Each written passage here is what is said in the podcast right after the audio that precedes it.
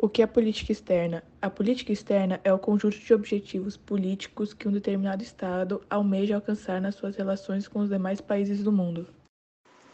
A política externa brasileira no segundo reinado foi pautada por duas frentes: os conflitos regionais e a influência da coroa inglesa na economia e na política nacionais. A Inglaterra insuflou Brasil, Argentina e Uruguai a formar a Tríplice Aliança contra o Paraguai governado por Solano Lopes. As duas principais forças políticas durante o segundo reinado eram o Partido Conservador e o Partido Liberal.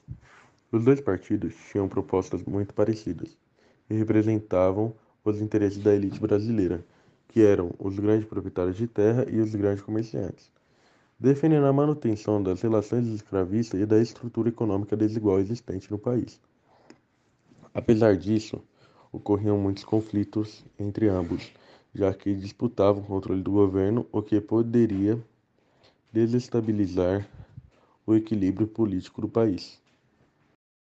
Durante o segundo reinado, a disputa pelo poder realizada por conservadores e liberais era intensa e tinha impactos negativos para a política brasileira, pois gerava muita instabilidade.